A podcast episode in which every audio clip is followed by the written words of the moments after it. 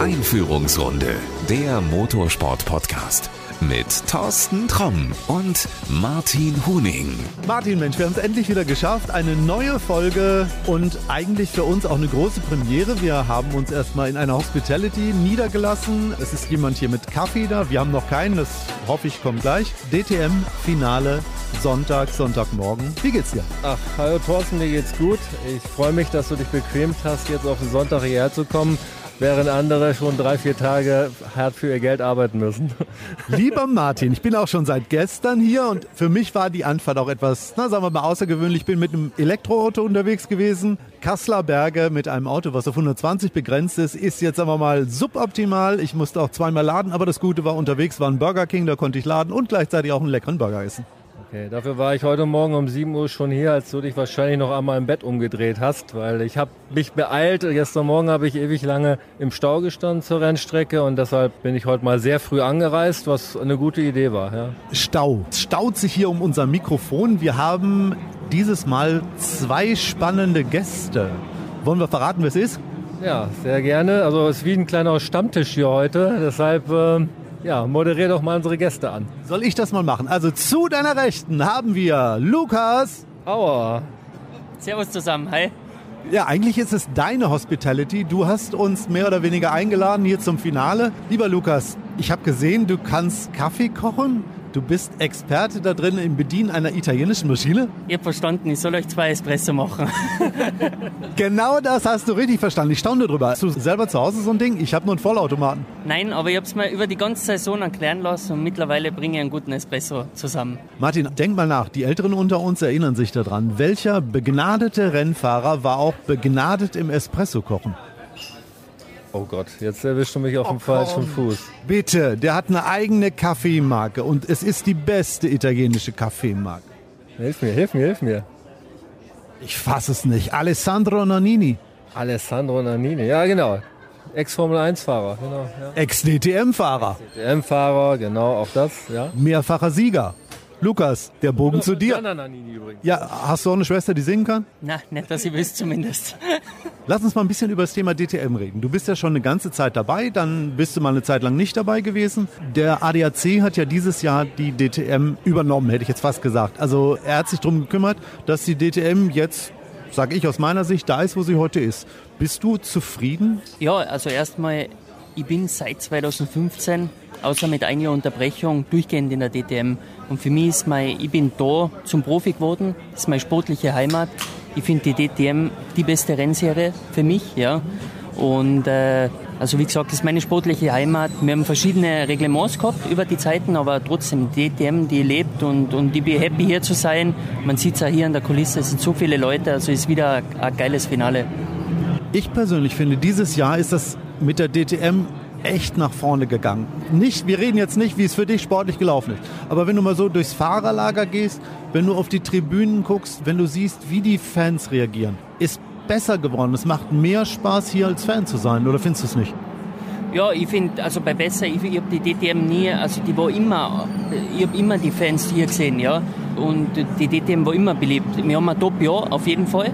Und, äh, und ich glaube, da da geht noch viel nach vorn, da sind Schritte nach vorn gegangen, aber ich will die DTM in der Vergangenheit überhaupt nicht schlecht reden. Die war immer top, seit ich, seit ich dabei bin. Ja. Ich will die nicht schlecht reden, aber ich finde gerade jetzt dieses Angebot mit 39 Euro ein Ticket, das gab es vorher nicht, das gibt es auch in anderen Sportarten nicht. Und das finde ich ist eine super Geschichte, wenn du durchs Fahrerlager gehst. Ganz viele Familien sind da, viele Kinder, was wir vorher auch nicht hatten. Ne? Und die kommen bis 16 Jahre hier kostenlos ran. Ich glaube, das ist in dieser Zeit genau der richtige Weg, um Menschen wieder Spaß am Motorsport zu geben.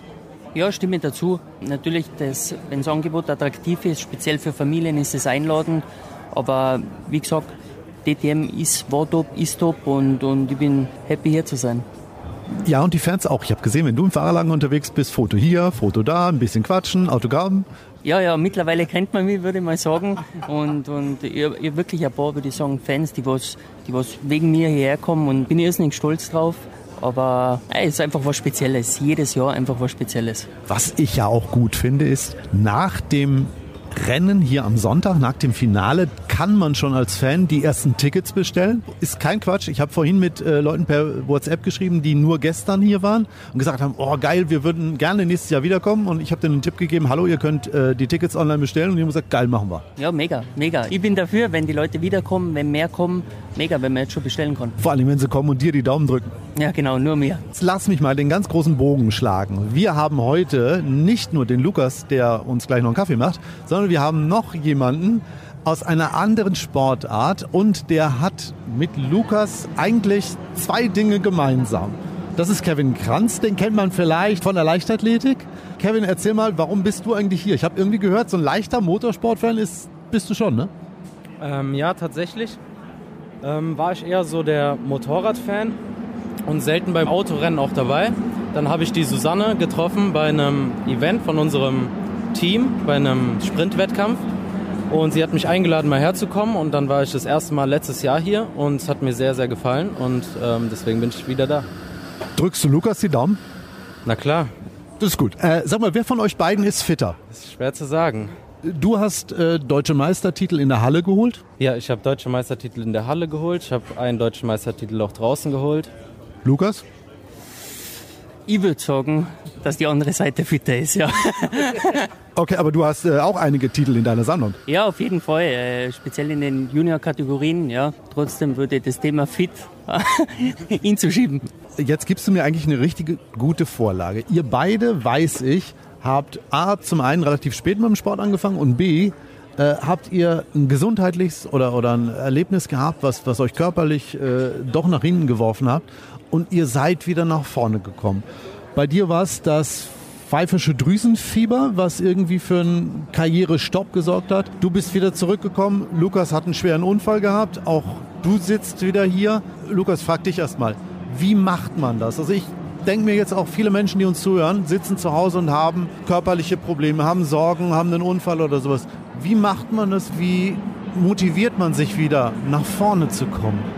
Also erstmal muss ich sagen, ich habe mit vier Jahren Kartfahren angefangen. Also ich war sehr früh dran, glaube ich. Viel früher wäre nicht gegangen, aber speziell auf einen Unfall, ich glaube, da ist auch wieder, da ist einfach der Sport, lehrt der Disziplin, ja, dass man schauen muss, mit, mit welchen Leuten dass man sich umgibt, dass man ein gutes Team um sich herum hat und die Disziplin, die macht alles möglich. Ja. Wenn man sich glaubt, wenn man ein Ziel hat und, und, mit Disziplin kommt man schnell voran. Und mir hat das brutal geholfen. Ja. Ich habe mich dann wieder in Österreich daheim war, habe mir wirklich einen Plan gemacht, äh, Top-Leute um Nummer gehabt und habe einfach jeden Tag mein Programm durchgezogen, bis wieder gegangen ist. Und, und deswegen wäre das die Erklärung. Ganz ehrlich, gab es irgendwo mal den Punkt, wo du gedacht hast, das war's jetzt mit Fahren? Nein, 0,0. Nein, nein, direkt nach Unfall habe ich zum Doktor schon gesagt, wann kann ich wieder fahren? Sagt er, ich weiß nicht mal, was du hast. Ja, also zu dem Punkt ist nie gekommen. Also ist es auch eine Sache des Kopfes? Ja, man muss sagen, mein, mein Leben ist Motorsport. Ja. Ich habe mit vier Jahren Kartfahren angefangen, habe mich abgöttisch in, in Motorsport verliebt und ist auf jeden Fall, ich glaube, der Kopf, speziell bei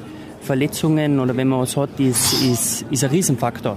Ist es da einfacher, in die Zukunft zu schauen? Also wann sitze ich wieder im Auto als was tut mir gerade weh? Nein, ich glaube, du gehst dann dahin, äh, was auch in Sport so wichtig ist, sondern du, du lebst den Moment und versuchst Tag für Tag, Minute für Minute das Beste draus machen, ohne Vergangenheit, Zukunft zu sehr zu sich kommen lassen. Um das geht es, im Moment das Beste draus machen, was auch auf der Rennstrecke oder bei uns Sportlern so wichtig ist. Auf Knopfdruck abliefern, ja, wie wir das sagen. Wie war es bei dir? Also ich wurde tatsächlich schon zweimal zurückgeworfen. Ich hatte einmal das pfeiferisches Drüsenfieber und einmal habe ich mir die Bizepssehne abgerissen, plus Muskelbündel. Ja, ich würde auch ähnlich sagen wie Lukas. Man muss einfach jeden Tag das Beste geben, aus jedem Tag das meiste rausholen, was geht und so Stück für Stück sich wieder zurückarbeiten. Dann kann man da auch wieder anschließen, wo man aufgehört hat. Kevin, du bist wieder da. Was ist dein nächstes Ziel? Ähm, nächstes Jahr ist Olympia und mein allergrößtes Ziel ist bei Olympia einen Einzelstart zu bekommen über die 100 Meter. Lukas drückt die Daumen, nehme ich mal an. Und was ist dein Ziel? Ja, drücke auf jeden Fall die Daumen. Für mich gibt es ein paar Klassikerrennen. Die DTM natürlich will ich weitere Siege einfahren und bestmöglich um die Meisterschaft fahren. Der Sportskamerad Preining hat jetzt den ersten DTM-Titel nach Österreich geholt. Gut, der hat jetzt den ersten. Was mit dem zweiten? Also erstmal muss ich sagen, die man er und das Team haben einen unglaublichen Job gemacht. Da ziehe ich wirklich meinen Hut davor. Konstant, immer auf den Punkt gebracht, mit sehr viel Speed und also Meisterschaft total verdient. Wo in die zweite geht, kann man nicht sagen. Unser Feld ist so eng, wir haben so viele mögliche Gewinner oder Anwärter auf Meisterschaften. Das macht es auch so spannend. Ich wollte eigentlich darauf hinaus. Bist du 2024 dabei? Willst du den Titel? Sehen wir dann nächstes Jahr. Aber wie ich schon gesagt habe, die DM ist meine sportliche Heimat und egal wo ich antrete, der Titel ist Ziel.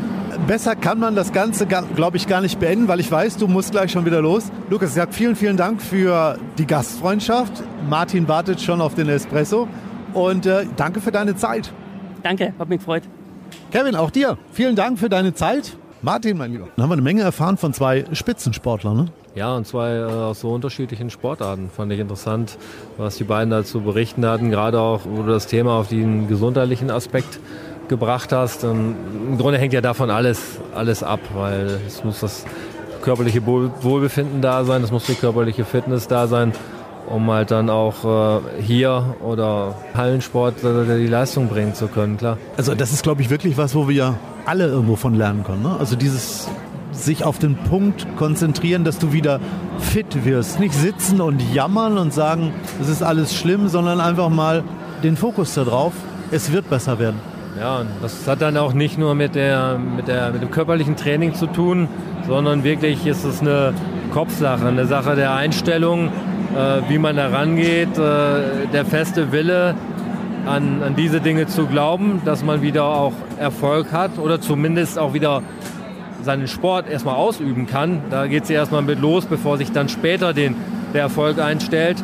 Und das äh, kann man aber auch auf, auf alle anderen, auf, auf, man sich selbst natürlich auch übertragen. Du, wir selber kennen das aus dem Privaten und aus dem Beruflichen. Äh, wenn man denkt, oh Mensch, heute, heute hängt man aber wirklich auch in den Seilen. Wobei so ein Tag, da brauchen wir gar nicht drüber reden. Aber jeder kennt das sicherlich, dass man so Phasen hat, wo es halt nicht automatisch äh, vorangeht, man sich motivieren muss, aber auch nicht pressuremäßig motivieren muss, sondern einfach sich erstmal positive Gedanken macht und, und für sich ein gutes Gefühl entwickelt. Und viele Dinge funktionieren dann ganz gut. Es ist immer sehr leicht gesagt, diese Ratschläge sind immer leicht gegeben, wenn man, sag ich mal, gesundheitlich gut aufgestellt ist und emotional gut aufgestellt ist. Äh, das hinzubekommen, wenn das mal nicht der Fall ist, ist sicherlich umso härter. Aber die beiden waren jetzt schon mal für den Sport sehr gute Beispiele, wie diese Dinge dann wieder funktionieren können. Und die wichtige Sache dabei, sich mit den richtigen Leuten umgeben, hat Lukas gesagt. Ja, sowohl beruflich als auch privat ist es dann immer richtig, die richtigen Leute zu haben und äh, die, die für den einen Bereich genau die sind, die man haben muss, die taugen für den anderen Bereich vielleicht nicht und umgekehrt. Nein, meine ich jetzt gegen keinen irgendwie despektierlich. Jeder kennt das wahrscheinlich irgendwo, wenn er im privaten oder im beruflichen Menschen hat. Ähm, die kann man dann auch für verschiedene sagen wir, Lebenssituationen mal besser gebrauchen und mal nicht. Das ist aber normal, logisch.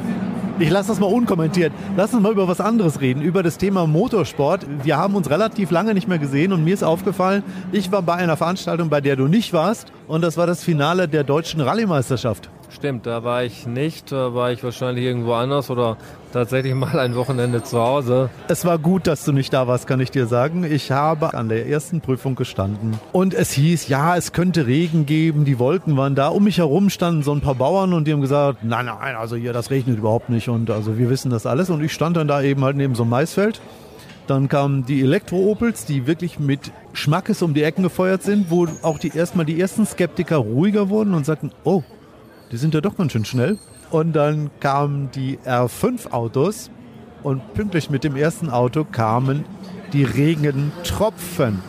Bei Fahrzeug Nummer 2 hat es geschüttet und du weißt, wie nass ich war, von oben bis unten. Ich musste mich, ist kein Scheiß, im Auto eine Stunde trocknen, weil ich so klatschnass bis auf die Unterhose war. In der Stunde hättest du ja fast schon wieder zu Hause sein können, oder? Nein, ich konnte nicht fahren, es war alles nass. Okay, alles klar, aber äh, wie ich sehe, hast du keine Erkältung äh, davongetragen. Aber dann hast du dich ja mal wirklich sehr harten Bedingungen ausgesetzt. Also Lob und Anerkennung dafür. Vielen Dank, vielen Dank. Ich habe mir auch vorgenommen, das mache ich das nächste Mal auch, aber dann hätte ich gerne besseres Wetter. Rallye ist aber auch so ein Thema. Ich habe festgestellt, auch bei der Rallye ist das ganz große Problem, wie hier auf der Rundstrecke, Kosten, Kosten, Kosten. Alle sind am Jammern, alle sagen, es wird einfach zu teuer, es kann kaum noch einer bezahlen gab aktuell nochmal einen Bericht, da ist die Bildzeitung, glaube ich, drauf aufgesprungen und hat irgendwie Norbert Haug zu diesem Thema nochmal was erzählen lassen und der hat dann auch gesagt, alles zu teuer, wir sagen das schon länger. Äh, jetzt ist mal die Frage, hast du aus diesem einen ersten Jahr ADAC, DTM irgendwelche Punkte gefunden, wo man Geld einsparen könnte? Ähm, ich ähm, selber jetzt nicht. Ich habe diesen Artikel gelesen, war ja den, mit dem Kommentar von Norbert Haug. Das Thema hast du ja irgendwo überall. Es geht dann ja auch darum, okay, wie, wie geht man es an? Spart man jetzt einen Tag ein, wo der Norbert Haug ja auch wirklich sehr detailliert ausgerechnet hat, wie genau dort zu sparen ist. Es sind verschiedene kleine Schritte. Es, geht dann schon mit Testbeschränkungen los. Ähm, ja, ich bin, bin in dem Thema dann vielleicht zu wenig drin, aber es würde ja dann wahrscheinlich Maßnahmen betreffen, die alle Wettbewerber gleichermaßen hart äh, treffen. Das muss fair sein. Es ist sicherlich so, dass es Sinn macht, ähm, zu sparen. Ich verstehe, dass die Teams testen wollen, vielleicht auch testen müssen, um, um gegen den anderen im Wettbewerb gut dazustehen. Nur gut, wenn es keiner darf, dann ist es wieder ausgeglichen. Ähm, ja, also ich fand diese, diesen Vorschlag mit diesem einen Tag einsparen, diesen Freitag, den gibt es ja schon länger. Den finde ich ja gar nicht schlecht, weil für den Zuschauer ist das eh nichts. Wenn du ganz ehrlich bist, ist es am Freitag kaum ein Zuschauer da. Du sparst massig Testkilometer. Du musst nicht mit mehreren Leuten für drei Tage hier sein, sondern immer nur für zwei Tage. Das macht ja schon Sinn. Und man kann auch noch einen Tag weniger die Rennstrecke mieten. Ja, das geht schon bei der Streckenmiete los natürlich. Äh, dann ist es natürlich vielleicht auch äh, ein bisschen Arbeitnehmer oder familienfreundlicher, wenn dann ein Tag äh, weniger an der Rennstrecke zu verbringen ist. Ganz klar, man muss dann schauen, wenn man jetzt die Veranstaltungspakete hat, kriegt man noch alle Rennserien unter, die man halt in drei Tagen beherbergt mit allen Rennzeiten und so weiter muss man sich dann genau überlegen, okay, wie stellt sich dann das komplette Rennwochenende dar. Aber ich glaube schon, dass es da Ansätze geben kann, wie man das Ganze macht, weil in diese Richtung zu arbeiten wird mittel- bis langfristig wahrscheinlich unumgänglich sein. Weil auch da reden wir nicht nur über das Thema der Kosteneinsparung, sondern auch über Nachhaltigkeit, was man nicht nur auf technologischem Weg gewährleisten kann, sondern auch darüber, dass halt an einem Tag des Wochenendes kumuliert auf eine ganze Saison weniger äh, Trouble an einer Rennstrecke äh, stattfindet. Das ist ja, fängt ja im Kleinen schon mit den vollen Mülleimern an, die du dann, dann am Freitag dann nicht mehr hast. Vielleicht ein doofes Beispiel, aber es ist immer die Summe aus vielen, die das äh, große Ganze dann zuletzt ausmacht. Und äh, ich bin gespannt, wie diese Gedanken weiter verfolgt werden und zu welchen Ergebnissen das Ganze dann führt. Bleiben wir auch, du sagst gerade Nachhaltigkeit mal bei diesem Thema Sprit. Es hieß ja immer, ähm, es ist im Moment noch keiner da, E-Fuel für ein komplettes DTM-Feld, für ein komplettes Jahr zu liefern, also von der Menge her. Das heißt, wenn man Freitag nicht fahren würde, und weniger Kilometer hätte. Vielleicht geht sich dann ja das eher aus, dass jemand in der Lage wäre, diese Menge, die man dann braucht, zur Verfügung zu stellen. Dass man zum ersten Mal mit komplettem E-Fuel fährt. Ich denke, das wird sowieso der Fall sein und ich glaube auch, dass es grundsätzlich möglich ist, eine Serie mit E-Fuels auszustatten. Wenn natürlich, wie du sagst, der Freitag dann wegfällt, ist das natürlich gleichermaßen leichter zu bewerkstelligen, klar. Beschäftigst du dich auch schon im Geheimen im Labor irgendwo mit diesem Thema E-Fuel und Schmierstoffe? Oder sagst du, ach, vor 2025 passiert da eh nichts, warten wir mal so lange? Na, im Gegenteil, wir sind schon mittendrin. Thema ist, ist ganz heiß. Ist, ist, es geheim oder darfst du drüber sprechen? Ja, was heißt geheim? Ich meine, man, man muss ja nur die Diskussion in den Medien verfolgen oder auch in den Foren, dass, dass mal Rennserien sich committed haben, diese Dinge vorzuschreiben. Es war ja auch ähm, zum Beispiel auch auf Motorsport Total zu lesen, dass sich auch die Hersteller der GT3-Fahrzeuge committed haben, das Thema E-Fuels voranzutreiben und als Lösungsweg zu sehen. Und dass wir da natürlich, was äh, Schmierung betrifft, entsprechend äh, eingebunden sind und zwar nicht morgen oder heute, sondern schon seit äh, vorgestern, ist logisch. Und das äh, befassen wir uns wirklich extrem mit. Und wir glauben auch, dass das äh, neben anderen Antriebsmöglichkeiten einer der Wege, wenn nicht der Weg ist, der da in Zukunft eingeschlagen wird. Meine feste Überzeugung. Und es hilft natürlich auch, müssen wir ehrlich sagen, beim Image des Motorsports. gibt immer noch einige, die sagen, ja, das brauchen wir doch alles nicht und die verbrennen da doch nur Sprit und das ist ja alles überhaupt nicht umweltfreundlich. Wenn wir aber das rollende Labor dann haben, wenn wir eine DTM haben, die mit E-Fuel fährt und beweist, das funktioniert auch in, in Anführungsstrichen normalen Autos, in Serienautos oder es funktioniert halt nicht und man arbeitet weiter, dass es funktioniert, dann sind wir genau an dem Punkt, wo wir da alle hinwollen. Ja, und ich sehe das jetzt schon. Und ich, äh, ich rede ja auch mit vielen und, es geht, geht dann zum Beispiel auch darum, dass natürlich vor Jahren als dieses Image, ja, Motorsport, dreckig, stinkt und so weiter. Du weißt, dass es da einige Sponsoren gab, die sich ähm, dem Ganzen abgewandt haben, eben aus ökologischen Gründen. Ich kann nur da wieder einmal mehr für den Motorsport werben oder sich da, sag ich mal, auch einzubringen. Weil im Grunde dreht sich für mich jetzt auch. Wenn du den Motorsport unterstützt, dann unterstützt du genau die Entwicklung, die auch die äh, Straßenautos, die Serienautos ökologischer machen, etwas grüner machen. Solange es das Labor Motorsport gibt, wird auch schneller und effizienter sicherlich für den Serienbetrieb äh, entwickelt und getan. Also kann ich nur da, da werben, dass sich möglichst viele im Motorsport engagieren und dann können die sich auch sicherlich ans Revers heften, noch was für die Umwelt getan zu haben und eben nicht die Umwelt verschmutzt zu haben oder mit einem Sponsoring äh, genau das begünstigt zu haben. Ganz im Gegenteil. Die neue Chance steht 2024 für alle wieder offen.